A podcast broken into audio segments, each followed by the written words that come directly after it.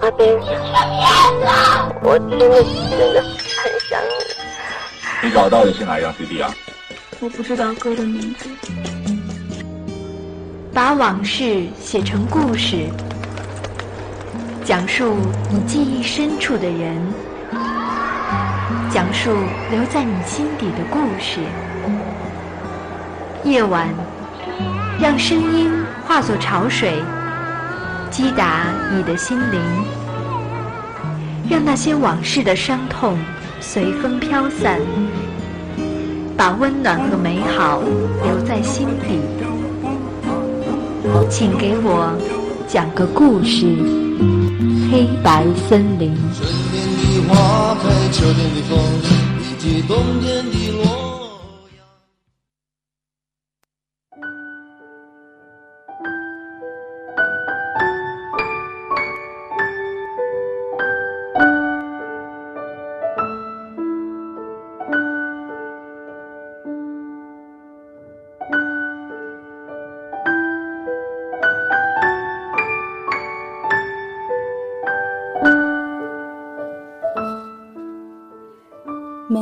的掌心都泛着最接近心脏的温度。初听见这样的话，只当是情人间傻气的对白。大街上也总有着举止亲昵的情人，分明扭捏着不愿走近，却将十指紧扣，仿佛就有了一种抵御一切的勇气。素指拽暖，掌心为银，却以为这是世间最美妙的情话。无需言语。只是掌心贴近，彼此的温度就直达心口了。踏入婚姻那一刻，也是一只手，从此交付全部的身心。可是世间哪有这么简单的事儿啊？两个不一样的人生交汇在一起，仅凭着掌间的温度相连，这可以抵过所有的苦难吗？于是有了私欲间的碰撞，暗地里的猜忌。好像随时要把人逼疯，又或许必然的死去之后，才是真正爱情的开始吧。各位听众，你们好，这一期的黑白小童要为大家讲述的是一段爱与死亡的故事。如果你也有感同身受的故事，欢迎大家在节目中和我分享，分享你那向死而生的爱情。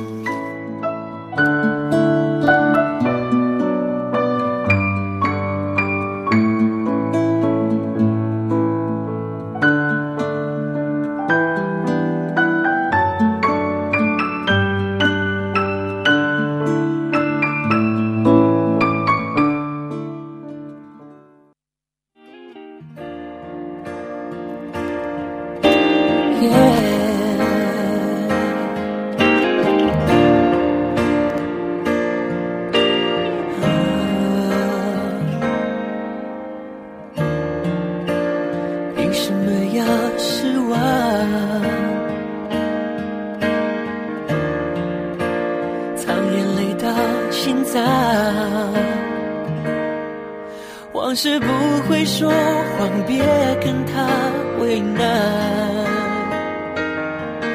我们两人之间不需要这样。我想修炼爱情的心酸，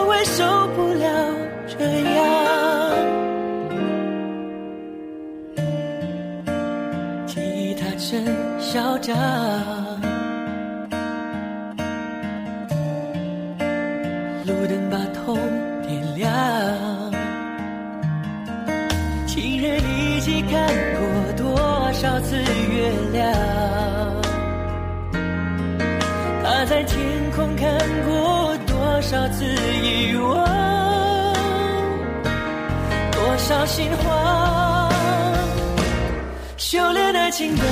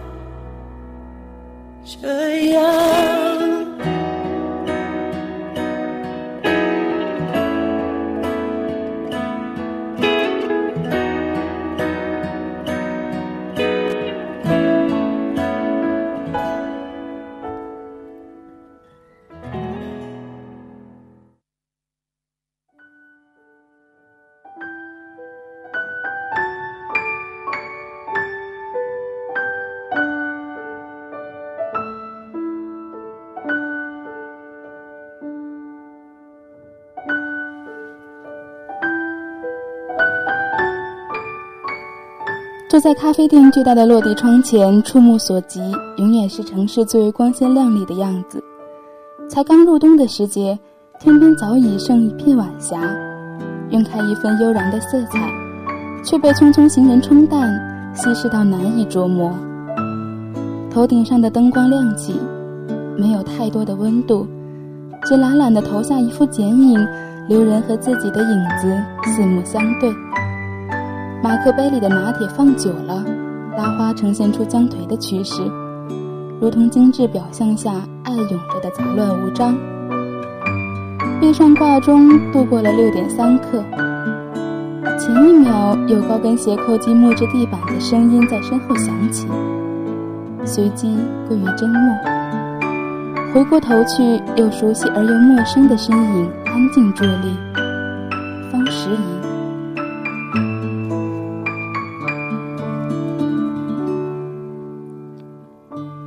若非眼底那份熟悉的朦胧，我恐怕认不出这个一身职业套装的女子是她。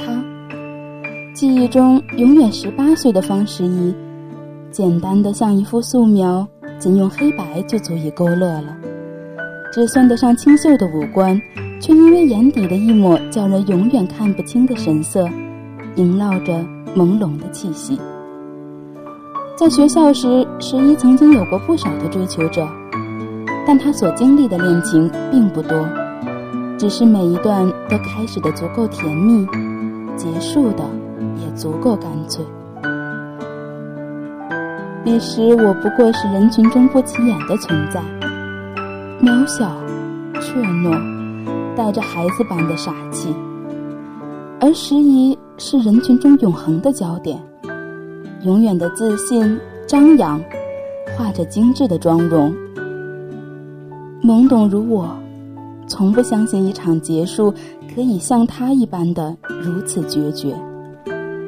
于是无意间问起，本以为会惹来什么不快，他只是微微的笑着回答说：“如果为了另一个人失去自己，这和死有什么区别？”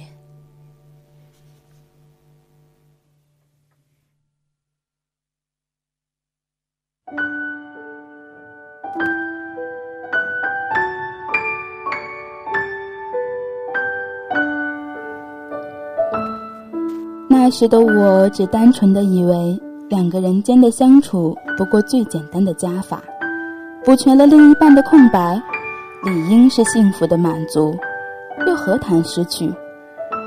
而十一身边的人来了又走，走了又来，却没有一个人能让他驻足。我想，那个能让他爱到足以忽视痛感的人，又或许。是否一场爱情，只有在经历过一场无法忽视的痛感之后，才足够坚强的面对未来？只是那时的我们，从来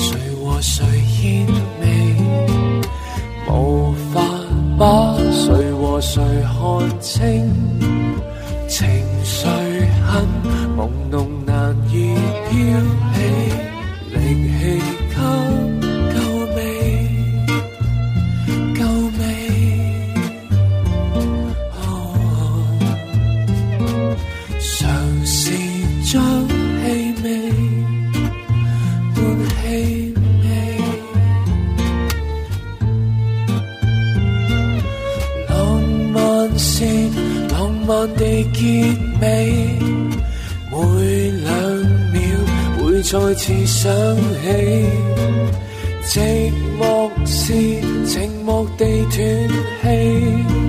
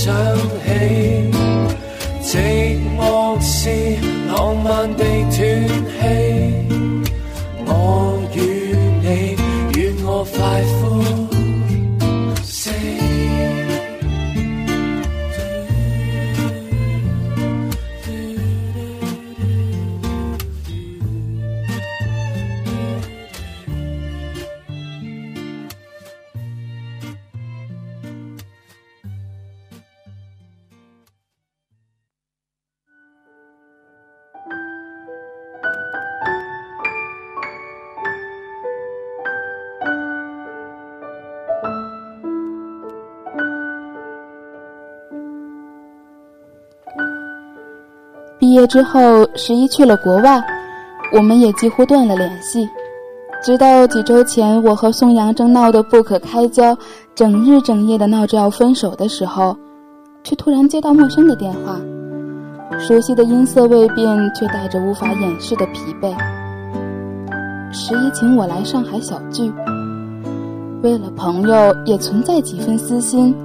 于是逃也似的丢下自己一团糟的生活，拖着硕大的行李箱，坐最近的航班来到了上海。终于在这里见面了。咖啡馆里相对而坐，几年的生活娓娓道来，竟都已不复当年的青涩稚嫩。说到另一半时，我不免有些尴尬。他，他，他叫宋阳。我们是在朋友的聚会上认识的，思绪却飘回不久前关于新房的选址，因为父母的意见而迟迟下不了定论时，那个人在黑暗中对我说道：“沐雨，你什么时候才能不像个小孩子呢？该有自己的主见了，能不能不要什么事都听别人的？”唉，心口的痛感像是要失去自己。亦不亚于濒死的绝望。对面的时宜目光有些涣散，良久，从皮夹中抽出一张照片，放在桌面上，缓缓地推过来。昏黄的灯光映出那男人俊美的模样，浅色的瞳孔深沉，让我想起时宜的眼。背面漂亮的字体镌刻着一个陌生的名字：Jackson。出国留学时遇见的，十一浅浅的笑，神情却难掩落寞。我目光抢先一步去寻他手上的戒指，却落到右手无名指上那道浅浅的痕迹，不由一怔。我们分开了，不过只是暂时性的。让让我再想想。他习惯性的摊开手掌，指尖的那痕迹摩挲良久，依是满恋。我只是不想失去自己，没想到，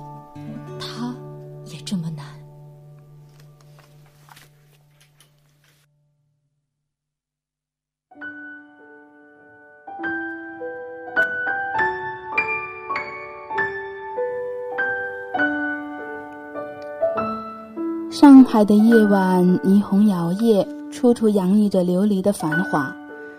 回公寓的路上，十一和我讲起他们一路走到今天的点点滴滴。女孩初出国门，在深夜的街巷里被夺去了钱包，本以为只怪自己运气不好，却偏偏的遇见了见义勇为的男子，夺回钱包，将她送回了宿舍。临别时刻，两人交换了联系方式，各自是红了脸。再见面是在夜店里。言谈间发现彼此竟是命运般的相似，喜欢冒险，厌倦一成不变，几乎固执的做自己。恋至情深，一发不可收拾。只是步入婚姻，两人仍是欢喜的，却不知从何时开始呢，彼此间有了摩擦。文化间的差异，没有想象中的那么轻易克服。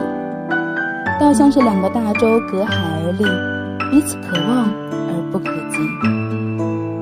同样的固执成了一道利刃，割开了几许深情，也伤了两个人的心。积聚的苦痛终于在一次醉酒后尽数爆发。清醒后，十一选择了暂时性的离开。面对感情，第一次试图逃避。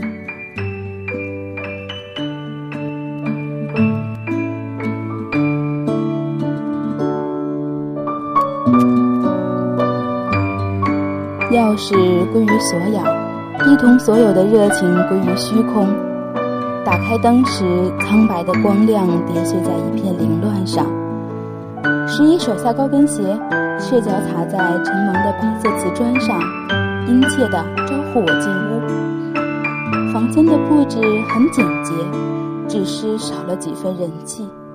潦草收拾一番，就已是累得双双的瘫倒在床上。约莫两人简宽的大床，躯体相偎，也只透着彻骨的冷。这样清冷的夜，叫人不知道该如何度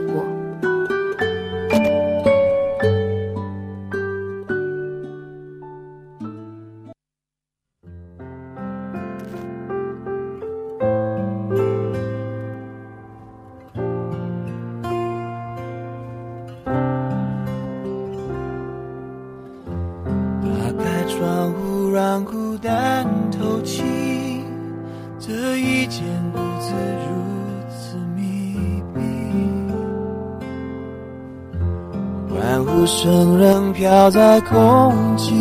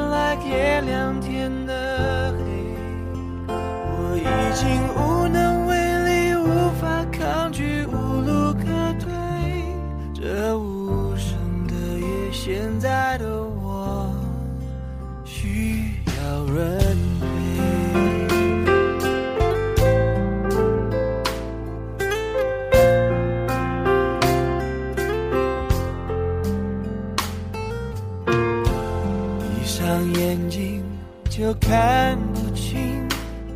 这双人床前却又温馨，谁能陪我直到天明，穿透这片迷蒙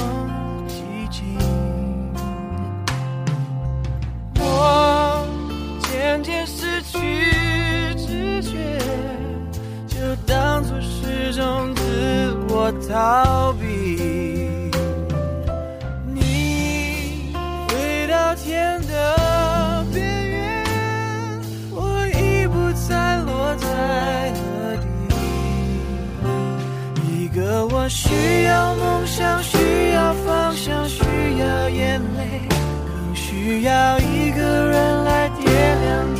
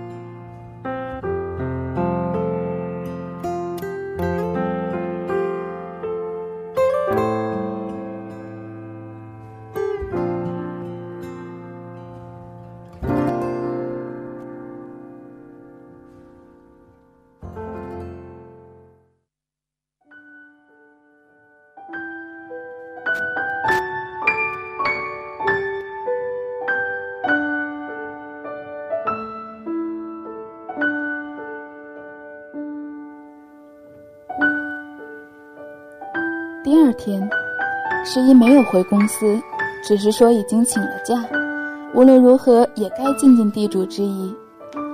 清晨出发，几经辗转，脚步最终停在了一个有些简陋的公园。周围的游人很少，十一就这样毫无防备地卸下了所有的束缚，像个孩子一样，拉着我的手在公园里疯跑。两个人争着吃几块钱的棉花糖。把整个脸埋在了白色的烟雾里。骑在七彩的旋转木马上，在不断重复的儿歌里放声大笑。背靠背坐在树荫下，只听见彼此呼吸声，但不说话。过往的种种经历，无数的争吵、别离、放下，仿佛都付于一瞬，随着飘落的樱花瓣落于无声。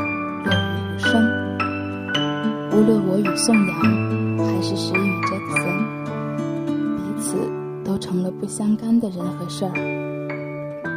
没有碰撞，没有摩擦，没有烫手的泪水，没有心口的撕裂，不必再承受死亡的痛苦，于是也就无畏心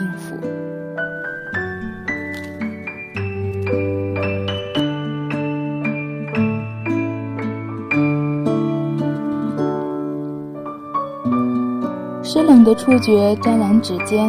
而后迅速弥漫，冰凉彻骨。雨落下来，打在玻璃窗上，溅起雨人雨痕如花。摩天轮兀自旋转，我们相对静坐，看躯体一点点抽离脚下真实的人和景。细密雨声中，忽有铃声不约而同的响起，于是心有灵犀般的各自别过头去，互不干预，也无力影响。我倚在一角，盯着屏幕上宋阳的名字看了许久，终于还是狠狠地按下了接听键。通话时间开始跳跃，电话那头却是良久的沉默，正如此刻天空没有尽头的黑暗。用力咬着下唇，直到痛感都已经麻木，才下定决心，将口中那无数次一眼的台词说出了口。对不起。两个声音意外的碰撞，于是又同时一愣，留下了大段大段的尴尬的空白。是我的错，是我太固执了，对不起，沐雨。到底是宋阳先开了口，语气沉重，听得人心口莫名的压抑。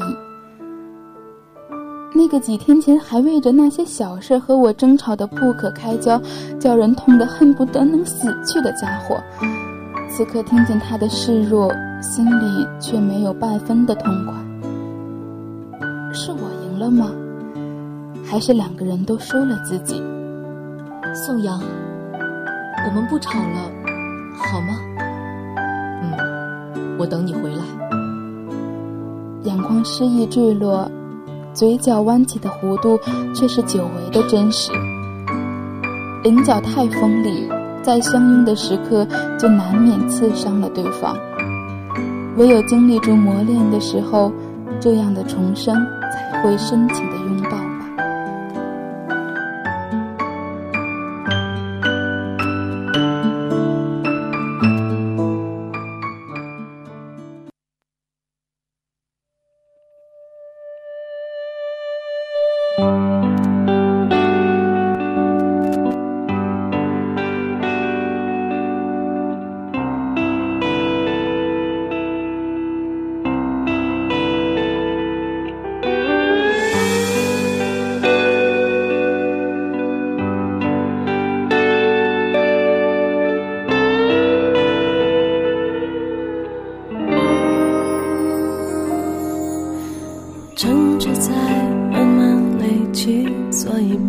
深夜默默累积，侵蚀了爱情，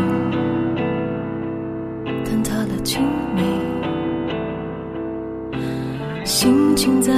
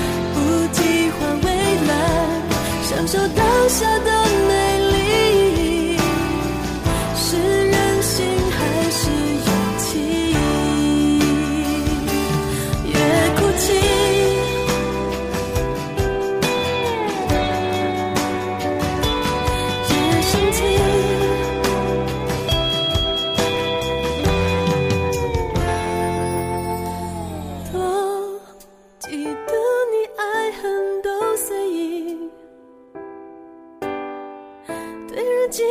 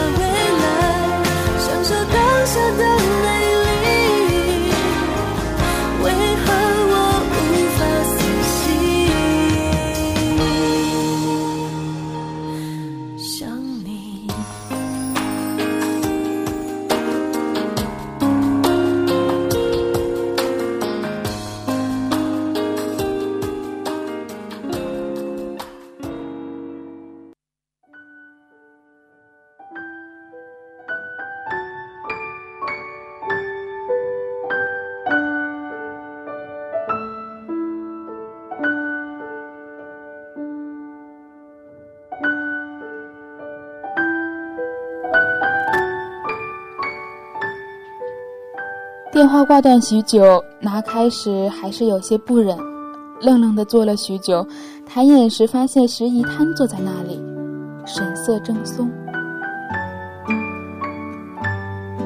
木雨，你知道吗？其实我也多想，可我还是……他忽然开口，声音沙哑。我想起他刚才接起的那通电话，语气颇不平静，想必是杰克森打来劝慰的，而时宜却还未想好，亦或是根本不愿意去想，只是一味着推着推诿着挂了电话。回到公寓时，钟表正停在深夜的五分钟，两人却无论如何都不得安睡了，干脆翻出影碟来挑选。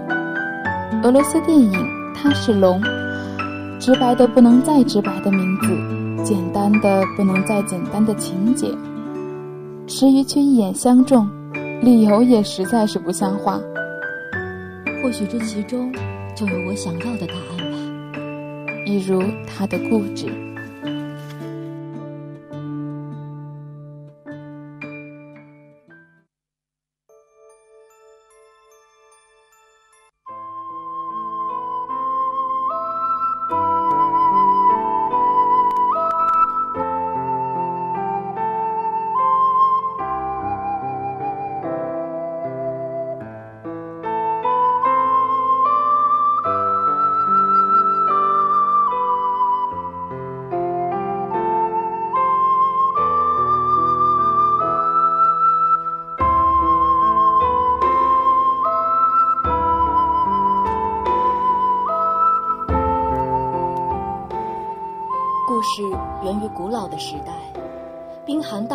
上，恶龙肆虐，人们害怕受到伤害，于是，在特定的日子里献祭美丽的女孩，作为恶龙的新娘。被选为祭品的少女梳起金色发辫，穿上白色的恋衣，人们在雪地上洒落鲜红的沙丘果，铺就一条如絮的小径。少女踏过雪地，平躺在鲜花装点的木舟上，离开河岸。古老的龙之歌响起，恶龙受召唤而来。来不及拯救恋人的男子看着心爱的姑娘被抓走，于是怀着一颗破碎的心，历经千难万险，寻到龙岛，斩杀恶龙。古老的大地终于归于静谧。残忍的祭典从此和《龙之歌》的歌声一同埋葬。数十载后，关于龙的故事已经成为传说，冰寒大地上建起繁荣的邦国。公爵美丽的小女儿米拉被许配给屠龙氏的子孙伊戈尔，盛大的婚礼即将举行。米拉遵循着古老的婚俗，穿戴着白色礼服和沙丘项链，躺在木舟上，等待未来的丈夫拉起纤绳拉她过河。为了纪念祖宗曾经的功绩，屠龙氏的族人们唱起尘封的龙之歌。然而肃穆的歌声中，却有恶龙受召唤而来，将米拉掳走，丢弃在荒岛。待嫁的少女。一夕之间成为龙的俘虏，米拉被囚禁在深渊之中，岩壁另一侧，陌生男子阿尔曼递来草药，肩头的衣物褪下，正打算敷药的米拉却发现阿尔曼正隔着岩缝看他，连忙惊慌地拉起衣物遮蔽。你在干什么？偷看我吗？是啊，不许看。为什么？什么什么意思？难道难道你不懂吗？不懂。我看鸟，也看鱼，为什么不能看你？面容英俊的男子，目光单纯的像个孩子，然而懵懂如斯的，却正是人人憎恶的恶龙。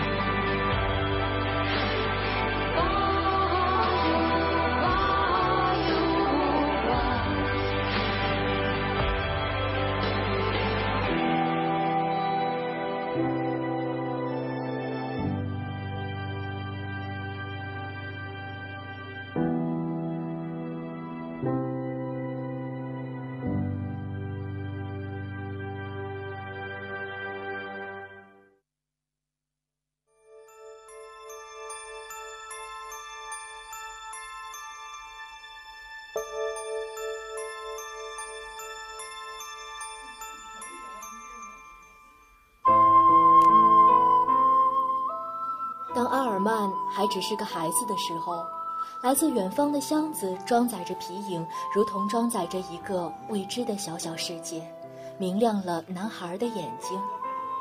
于是，面对悬崖上的试炼，龙的孩子选择了放弃。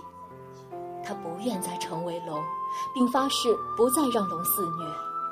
他只想成为一个人，但这个简单的愿望，最终却成为了缠绕他一生的噩梦。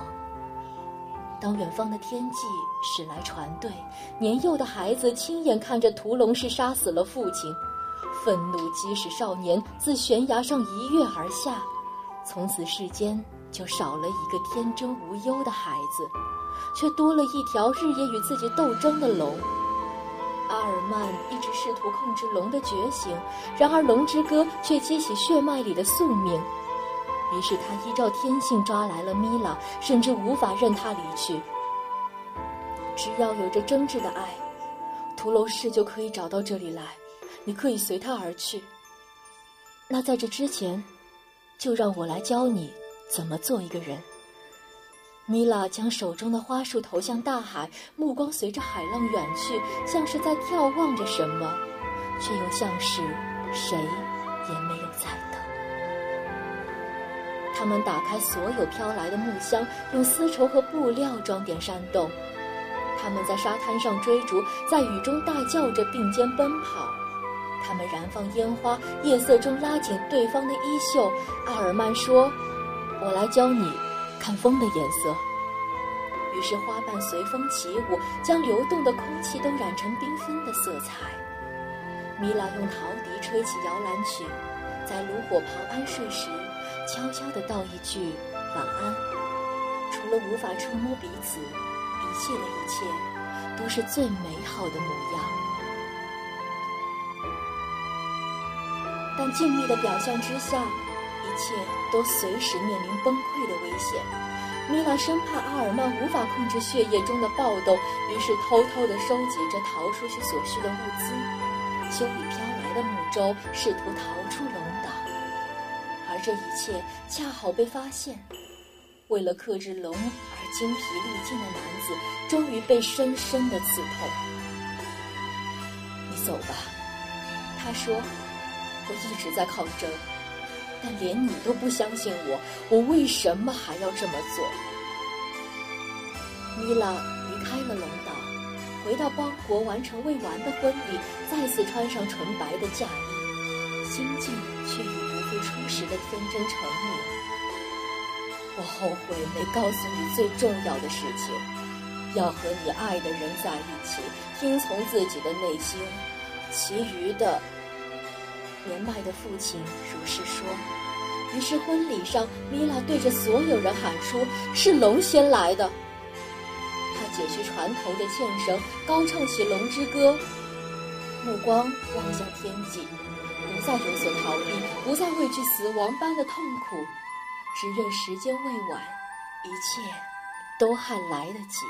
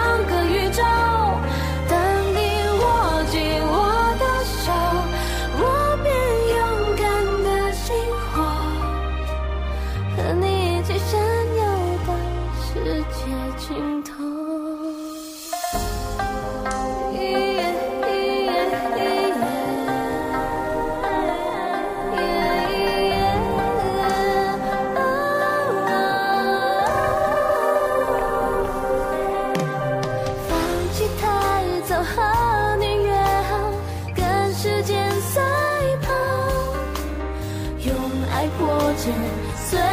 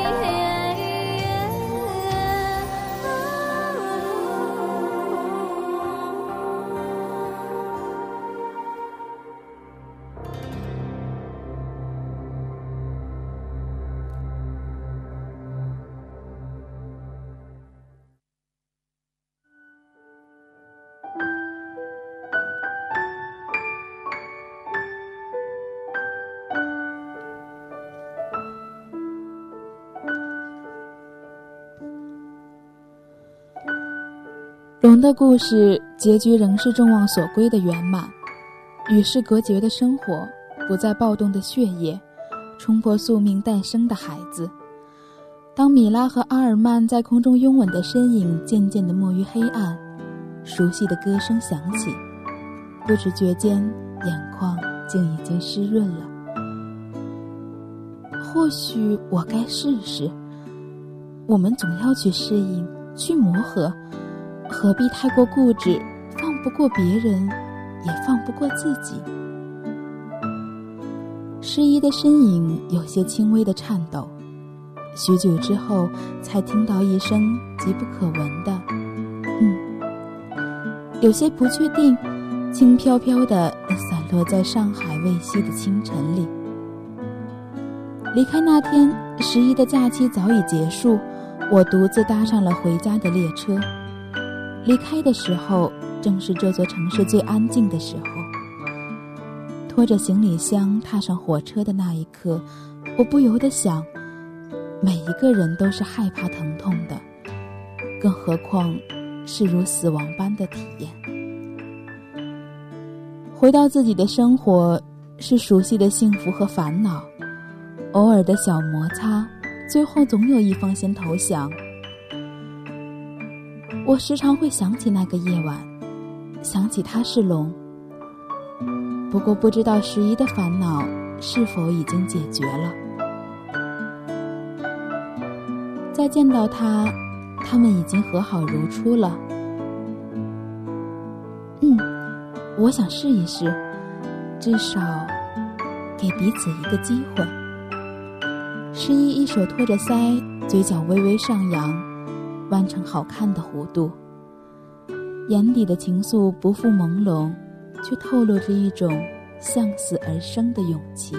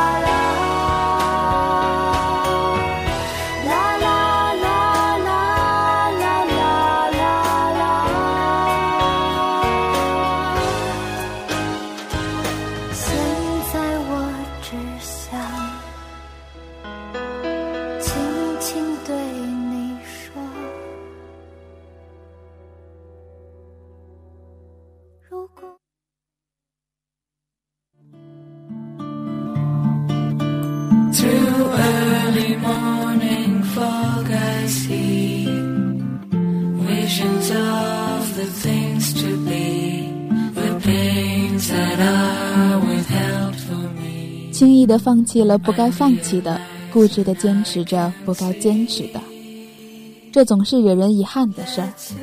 从没有谁是命中注定的天造地设，只有相互磨合，才能去除棱角，一点点的成为彼此最契合的那个人。岁月的流失，我们无可奈何。或许可以在这种蜕变中获取新的生机。每一场亲密的战争背后，或许都缠绕着独自面对死亡和重生的痛苦。但面对每一场爱，我们都必须具备牺牲生命的勇气，在磨合中痛泣，拥抱着彼此的伤口不放手。若你是我的所爱，只愿我们一起相处，彼此宽容，纵有苦痛，亦能相拥。只愿世间所有的爱，都不负我们所经历的痛苦。各位听众，本期的黑白森林就要结束了，愿你我都可以用勇往直前的勇气，面对向死而生的爱情。晚安。